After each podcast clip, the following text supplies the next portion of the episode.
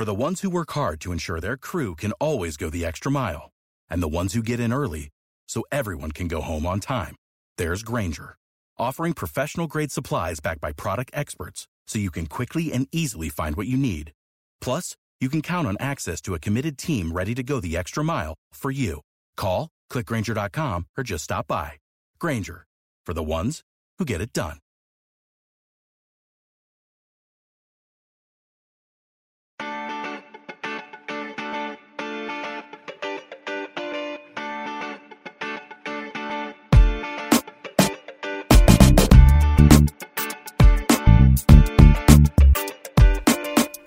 Desde el bar, edición La Champions y la Europa League, porque hoy fue el sorteo de los dos torneos más importantes de clubes en Europa y la realidad es que los partidos que nos depararon están muy buenos, están muy interesantes, hay juegos en la cima, bueno, no en la cima digamos, pero entre los clubes más importantes en ambos torneos y pues se va, se va a poner muy bien. Hay otros que no están tan buenos, pero nos centraremos en los que pues sí llaman la atención.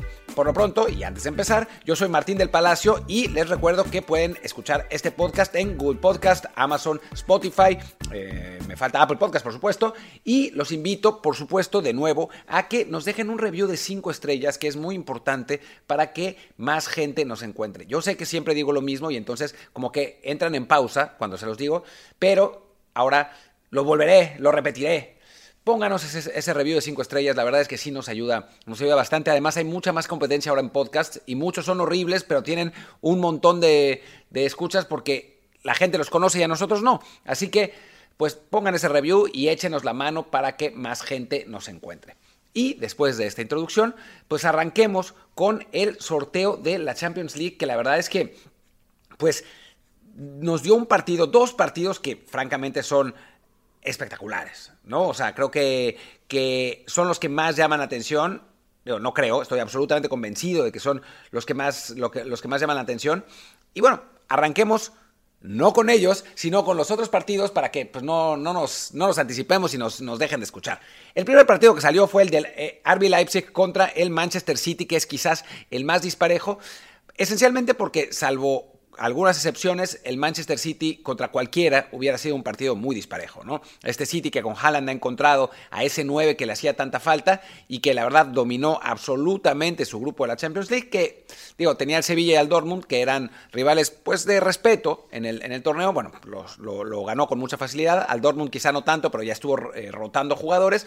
Y por otro lado, el Leipzig, que no es la misma versión que hemos visto antes, sí se ha recuperado desde el cambio de técnico eh, más recientemente, pero la realidad es que no debería estar al nivel como para competirle a un City que está para cosas mucho más grandes. Después sigue el partido entre el Bruce contra el Benfica, un Bruce que sorprendió al principio del, del torneo y que bueno, calificó en un grupo donde está el Porto y Atlético de Madrid, lo que no es poca cosa, pero en la práctica, pues parece no tener nivel para un Benfica que la realidad es que estuvo muy bien. O sea, le ganó el grupo el Paris Saint Germain, nada más y nada menos, con un gol en el último minuto que cambió muchas cosas, porque ya hablaremos de uno de los duelos, el del Paris Saint Germain, que es, es un duelo absolutamente en la cima. El Blues, que además perdió 4-0 con el Porto, el último partido que enfrentó, pues sí parece estar eh, por debajo del Benfica en esta, en, este, en este asunto, bastante por debajo. El siguiente duelo que salió fue el Liverpool-Real Madrid. Otra vez, la final se repite nuevamente entre pues dos de los, los dos máximos ganadores del torneo. La final el, año pasado fue otra vez un triunfo del Real Madrid contra pronóstico. Y esta vez con un Liverpool que va remontando el camino, pero no ha estado, la verdad, es al nivel de otras temporadas. Y un Real Madrid que, sin ser brillante, ha encontrado los triunfos con relativa facilidad, al punto que sale favorito esta vez el Real Madrid sobre, sobre Liverpool, cosa que no había sucedido la temporada pasada, ¿no? al Liverpool le ha costado, la verdad, em, sustituir a Sadio Mané, mientras que el Real Madrid ha encontrado en Valverde el pistón en la media cancha que le, que le ha ayudado a, a pues generar ese recambio generacional, ¿no? Sin hablar de, sin, sin, obviar, digamos, a Vinicius, que cada vez mejora más, cada vez se vuelve más insoportable eh, por sus clavados, al estilo Neymar, pero cada vez mejora más como futbolista. Y, la realidad es que en este momento el, Madrid es favorito sobre el Liverpool. Y, ni siquiera el, el aficionado culé más recalcitrante podría decir lo contrario. Así que, pues por el momento vamos a, ver a un Real Madrid que obviamente es una, una serie complicadísima, ¿no? Eh, puede ganar el Liverpool sin problemas, pero, pero el Madrid por mística y quizás hasta por plantel tendría que salir ligeramente como favorito. Además, es el último representante que queda de la Liga Española, por increíble que parezca. Un, fracaso monumental de los equipos españoles en esta, en esta temporada. Pero bueno, y el siguiente es quizás la serie más pareja, la del Milan contra el Tottenham Hotspur. El, el Milan que, la verdad, después de un inicio más o menos dubitativo, después se recuperó y ahora ha bajado un poco, pero en la Serie A todavía sigue peleando por el título, está segundo detrás del Napoli, y un Tottenham que tiene el talento tiene el técnico, pero a veces parece jugar demasiado amarrado, demasiado tirado atrás, eh, buscando contragolpes, siendo muy vertical, pero quizás cediendo demasiado el balón. Eh, y, muchas veces no, les, no le funciona, ¿no? Le pasó ahora recientemente contra el Liverpool que un primer tiempo con un error garrafal de Dyer, pero que tampoco el equipo estuvo a su máxima capacidad. Iba perdiendo 2-0, después se recuperó y dominó a Liverpool, pero terminó perdiendo 2-1 el partido. Y como que se siente que este Tottenham podría dar más ¿no? Le costó trabajo avanzar también en un grupo que pues estaba al alcance con el Eintracht Frankfurt, con el Marsella y con el, con el Sporting de Lisboa. Es favorito el Tottenham muy ligeramente, pero yo creo que es una, serie que está 51-49 o 50-50, ¿no? Es, es, la serie más pareja. Después viene el Napoli, que es el líder de la Serie A, jugando muy bien. En la Champions le ganó el grupo a Liverpool y creo que es favorito contra un Eintracht que se terminó colando, pero nunca sin convencer, digo, nunca convenciendo lo suficiente. Creo que el Napoli es eh, amplio favorito en esta, en esta serie. El siguiente duelo es entre el Dortmund y el Chelsea, que quizás sea más parejo de lo que parece.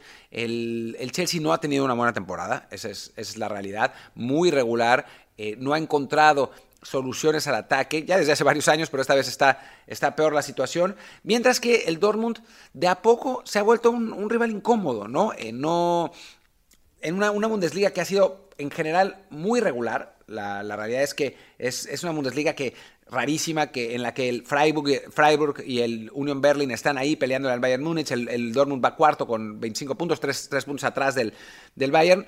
Eh, digamos que se ha mantenido peleando. Yusufa Mukoko, el, el, joven talento, sensación, lo ha hecho bien con, sus 18 años en un equipo del, Dortmund que, bueno, la realidad es que puede ser complicado para el Chelsea. Creo que, tiene posibilidades de, pasar.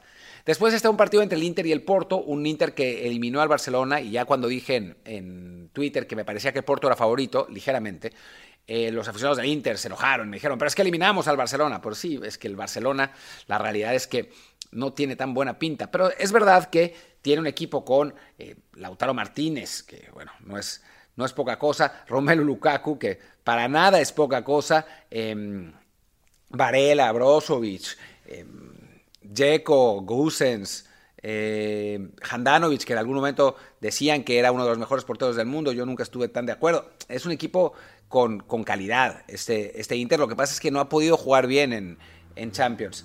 Y del otro lado, tenemos un Porto que la verdad es que ha funcionado mejor que sus partes. Esa, es la realidad. El Porto ha, ha, jugado bastante bien. Esta temporada jugó bien ganando su grupo en Champions, un grupo donde está el Atlético de Madrid, pero eh, ganó con mucha facilidad. Había dicho que el último partido del Bruce había sido contra el Porto, no es cierto. El último partido del Porto fue contra el Atlético de Madrid, que ganó tranquilamente 2-0.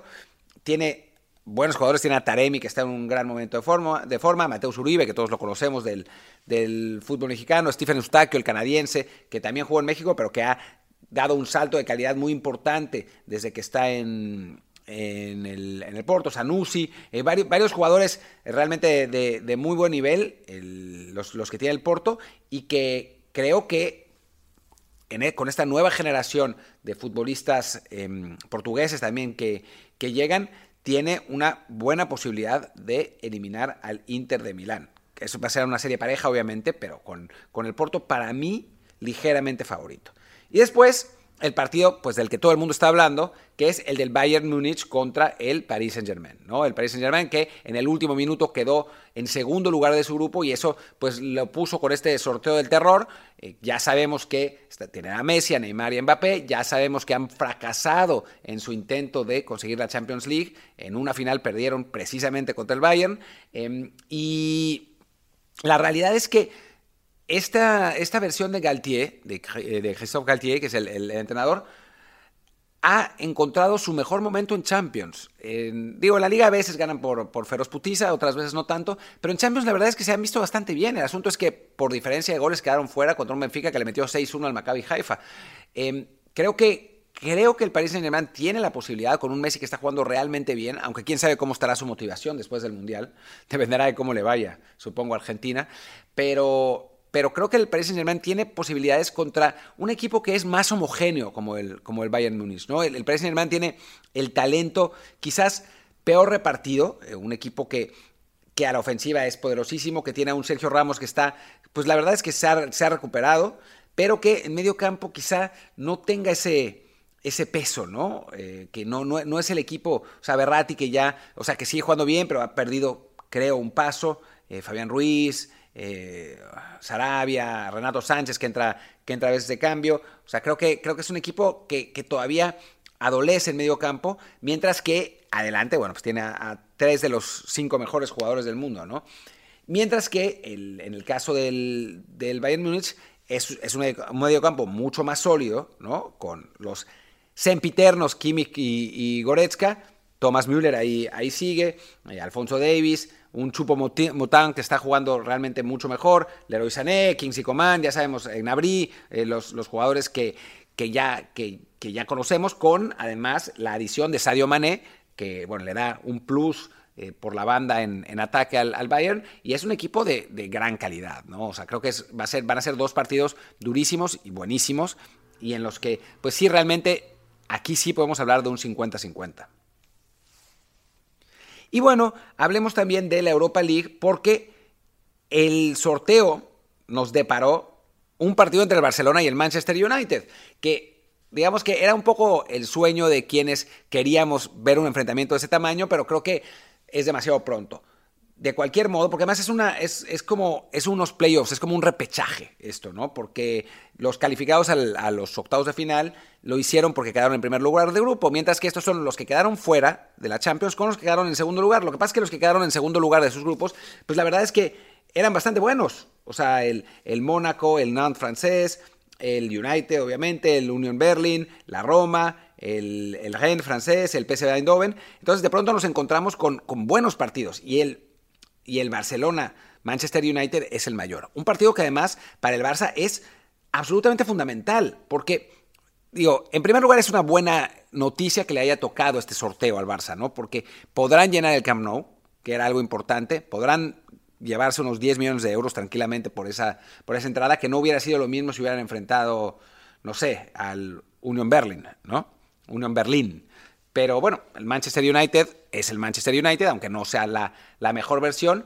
Pero además, pues entraña el peligro para el Barça de que queden eliminados en esta ronda y quedar eliminados por la precaria situación económica en la que está el equipo, pues sería grave, ¿no? Porque repercutiría sin duda en el entusiasmo, en las entradas al estadio para las siguientes rondas, que ya no estarían, eh, y sí, sí sería un golpe. Así que para el Barça, pues no es un partido de vida o muerte, pero no se aleja tanto, ¿no? Mientras que el United que su situación económica es distinta, aunque tampoco, digamos que es, un poco más turbia y difusa, digo, menos turbia y menos difusa que la del Barça, pero también es turbia y difusa, el, United pues intentará poderle, ponerle camino a una temporada que la verdad es que en Inglaterra ha sido bastante decepcionante. Va a ser un gran encuentro, ojalá que Cristiano Ronaldo se quede en el United para que pueda jugar contra, contra el Barcelona en el estadio Spotify, que se llama ahora, eh, pero, bueno, pero, pero bueno, aún sin Ronaldo creo que, que va a ser em, un, partido que va a llamar mucho la atención y que nos va, nos va a divertir mucho. Los otros encuentros son la Juve contra el Nantes, francés, el Sporting de Portugal contra el Midtjylland, eh, danés, el Shakhtar, nuestro Shakhtar contra el Rennes, el Ajax contra el Union Berlin, que es un partido interesante, ¿no? Entre los dos, los dos mexicanos, Jorge Sánchez y, Edson Álvarez, que enfrentarán al equipo de moda en, Alemania, que en este momento está en segundo lugar. Quién sabe en febrero cuando se juegue, pero, eh, pero, pero va a estar interesante. Leverkusen contra Mónaco, partido de, buen nivel. Sevilla contra PSV Eindhoven, que si Tecatito está recuperado va a ser duelo entre mexicanos, ¿no? Con Eric Gutiérrez en el PSV y, el Tecatito en, Sevilla. Y el Red Bull Salzburg contra la Roma en otro partido que va a pintar muy bien. Eh, los calificados a la ronda, a los octavos de final, son el Fenerbahce turco, la Real Sociedad, el Betis, el Feyenoord de Santi Jiménez, el Ferencváros, el Freiburg, el Arsenal y el Unión Saint-Gilloise eh, belga, el Betis de Guardado, obviamente no, no quiero omitir a nuestro capitán Andrés. Y bueno, este fue el episodio de hoy. A ver qué pasa con estos partidos, con el Bayern, Paris Saint Germain, con el Barcelona, Manchester United, con el Real Madrid, Liverpool. Creo que se van a poner muy buenos estos partidos en febrero. Por lo pronto, pausa en el fútbol de clubes después de la próxima semana. Nos vamos con el Mundial y bueno, vamos a tener un montón de cobertura aquí en Desde el Bar, seguramente episodios diarios sobre la justa mundialista. Pero por lo pronto, hoy los tengo que dejar. Soy Martín del Palacio, mi Twitter es arroba martindelp. El del podcast es desde el bar POD, el Telegram es desde el bar podcast y pues acompáñenos en todas nuestras formatos y presentaciones. Gracias y chao, chao.